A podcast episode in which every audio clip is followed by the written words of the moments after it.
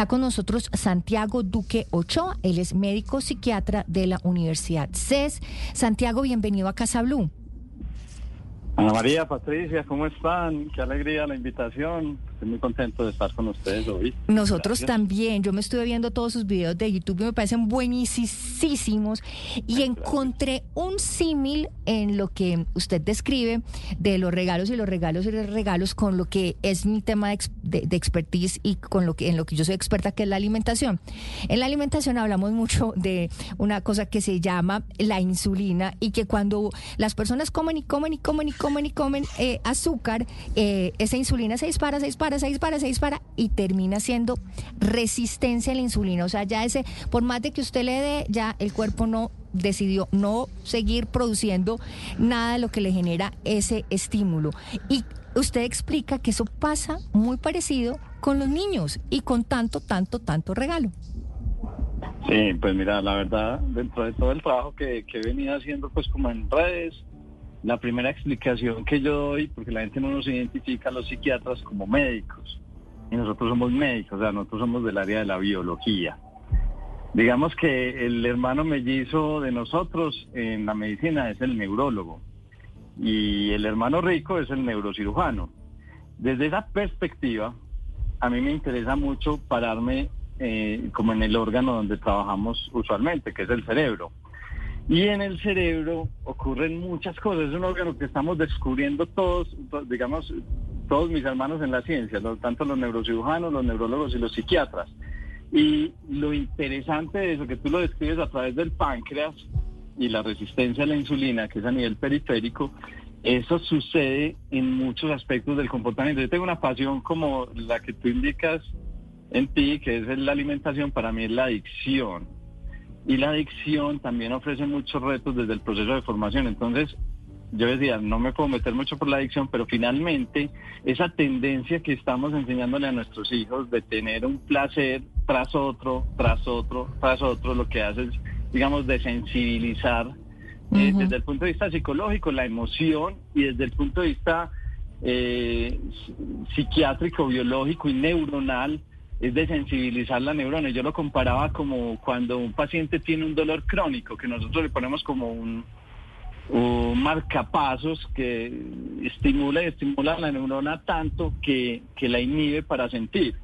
Y así, se, y así tal cual es eh, la circunstancia eh, ahorita en diciembre con los niños regalados. El ejercicio que ustedes ahorita mencionaban, que yo lo veo también en mi familia, porque mi familia era, era grande, era de cuatro hijos y sume nietos, éramos como 18, 20, 25 jóvenes o niños, ahora son 6, 7, cuando hay esa cantidad, a veces hay menos, entonces los niños al tercer regalo ya no están conectados con los regalos, se roba la atención uno de los regalos y el resto pierden importancia, entonces lo que yo de alguna forma propongo es llegar a acuerdos con la familia y establecer como unos regalos con objetivo. Pero bueno, pero, pero espérate pues Santiago, que es que te me está yendo muy, muy, muy rápido, te me está yendo muy para allá. Porque también yo creo que nuestros oyentes están pensando, ay no, pero es que yo a mis hijos les quiero dar todo el gusto del mundo, yo a mis hijos les quiero dar lo que yo nunca tuve, a mí no me dieron regalos en Navidad, yo no recibía, pues yo, yo pues mejor dicho, eh, quiero que mi hijo tenga, eh, reciba todas esas falencias que yo tuve cuando yo estaba chiquito. Sí, y es una circunstancia tan compleja y la he detectado últimamente eh, y, pues en la consulta yo, yo voy como ubicando patrones y eso es lo que publico en redes sociales. Y un patrón de lo que estoy viendo ahorita con estas dificultades económicas es que la gente siente culpa. Entonces, por ejemplo, eh, me consultan algunos pacientes y me dicen, ve, yo por ejemplo invitaba a la finca y no cobraba nada por, el, por irnos toda la familia ah, y no hacíamos vaca ni nada, sino que asumía todos los gastos y ya, ya no me da para eso y siento culpa si, si vinculo a la gente pues como en el objetivo de estar todos reunidos, pues ya no los puedo eh, subsidiar. Y lo mismo pasa con los hijos también desde esa perspectiva, dar como, como con culpa como eh, limita mucho la negociación con los hijos, no solo en el ejercicio de la Navidad, sino en, en el día a día. Entonces yo que por ejemplo no he estado con él todo el año o he estado distraído trabajando, pues voy a dar un muy buen regalo. o varios regalos, porque además se vuelve una condición de, eh, de, estar estimulando frecuentemente. Entonces, desde esa circunstancia se vuelve una cosa muy muy compleja para la interacción de, nosotros con nuestros hijos y además se vuelve una demanda a futuro. Entonces yo tengo pacientes que, por ejemplo, les dan un celular a los 9, 10 años, a los dos están reclamando de una marca, de unas características especiales, cuando un niño ni siquiera tiene la responsabilidad para administrar un, celular pues, con la información. y a los 15 piden carro, ¿o qué?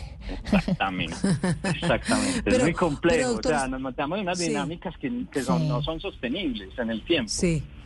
Doctor Santiago, a mí me parece que esta oportunidad es muy importante y yo lo trabajo muchísimo con mis hijas y es el de desarrollar la tolerancia a la frustración. Yo quiero esto, yo quiero lo otro y, y, uno tiene que también enseñarles que no todas las cosas eh, que quieren pedir para esta Navidad pues son las que van a recibir. ¿Cómo uno enseñarle a los hijos a desarrollar esa tolerancia a la frustración? Pues a mí me parece súper importante. No solo es importante, sino es necesaria generar y es la edad donde uno más puede ser consciente de esto, porque en la niñez uno puede decir un no con facilidad, pero en la, en la adolescencia o en la juventud temprana uno tiene que argumentar y esa, esa necesidad de aprender eh, en, este, en, este, en ese tiempo de formación. Eh, sobre cómo recibir un no. A mí me parece, ahorita mencionaban el ejemplo de yo no tuve esto, entonces se lo voy a dar a mi hijo, entonces estamos educando a través del sí. Y yo soy más partidario de educar a través del no. Entonces, es decir, eh, pese a las frustraciones mías y pese a las necesidades o que encuentra mi hijo, yo tengo que depurar, volverme un filtro para ver qué es la realidad de las necesidades de nuestros hijos y empezar a resolverlas, porque el mundo es una preparación para el mundo. Entonces yo encuentro pacientes con 23, 30 años que se frustran horribles porque, pues porque se le terminó el, la relación de pareja y nunca habían recibido un no, un rechazo. Y es, es, una dinámica, yo en este momento estoy, estamos concentrados todos en la Navidad, pero lo veo todos los días, inclusive en ambientes escolares donde por ahí pierden una materia, entonces van los papás. Y hay un imaginario de que soy buen papá si no dejo perder a mi hijo. Ay, eso es buen tema, Santiago. El año entrante tenemos que hacerlo, el tema de, de, la pérdida del año. porque No los dejan perder. Es, pero es que además yo soy de la teoría que cuando uno está chiquito, su única responsabilidad es ganar el año, porque a usted le pagan todo, a usted le pagan a a usted le pagan la casa, usted le pagan la, la alimentación, le pagan todo. Usted lo único que tiene que hacer es ir al colegio, y ganar el año. Pero bueno, ese es tema para el próximo año, Santiago. Pero entonces, en ese orden de ideas, ¿qué deberíamos tener en cuenta para poderle regalar bien a nuestros niños y que no cometamos pues como todos estos errores y estemos creyendo que les estamos haciendo un bien, dándoles toneladas de regalos, cuando al fondo y al final les estamos haciendo un daño? ¿Qué hay que, hay que regalarle? ¿Qué se les puede regalar? Eso es, es, un ejercicio que es para mí, que se compone de varias cosas y que lo deberíamos hablar en familia. Y yo siempre destaco cuatro características, pues es lo que mencionan también desde la psicología, y es evaluar muy bien qué es lo que realmente ellos quieren y que nosotros tenemos la capacidad de dárselo. O sea, no nos tenemos que meter en una eh, eh, eh, pues una vaca loca pues de cómo vamos a conseguir esto para darle solo gusto a nuestros hijos. También educamos con el no.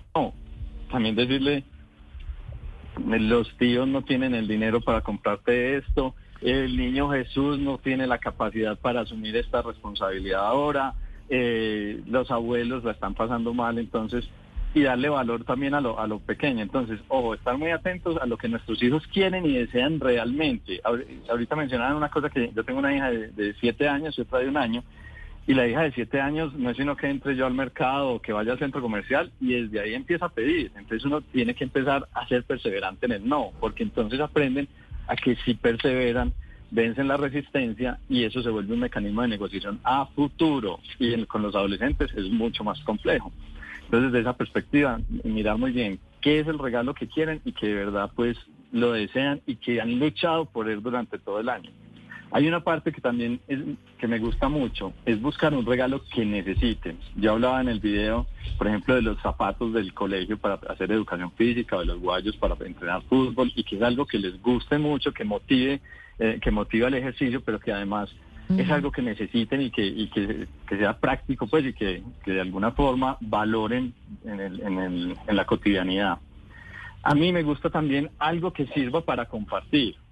Inclusive puede ser algún regalo alimenticio que estén ahí con los primos y que compartan, con los amiguitos y que compartan, con la familia y que compartan. Y no olvidar siempre algo que, que, que, deje como un aprendizaje, un libro, un curso, un, juego de, no, necesariamente muy costoso, una lupa, algo pues para investigar en la manga, para meterse, explorar con ellos e interactuar con ellos. Es algo que abra escenarios, no que Genial. Los a mí me encanta regalarle libros a mis sobrinos. Santiago, eh, ¿cuáles son eh, sus redes y dónde podemos encontrar estos videos en YouTube para poder aprender más sobre este tema de los niños hiper regalados ahora en Navidad? Eh, mis redes son DR Santiago Duque, está en en YouTube, está también en Instagram y está en Facebook.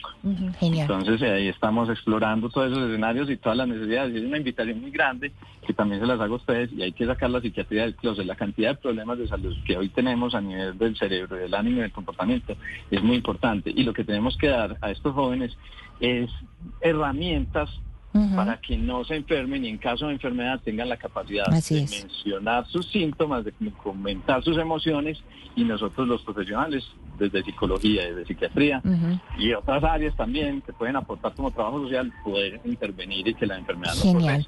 pues, eh, doctor Santiago Duque Ochoa, médico psiquiatra de la Universidad CES, mil gracias por estar aquí con nosotros en Casa Blue, hablando de los hijos hiperregalados a propósito de la exageración de regalos que a veces reciben los niños en esta época de Navidad. 10 de la mañana, 28 minutos, y esto es Casa Blue.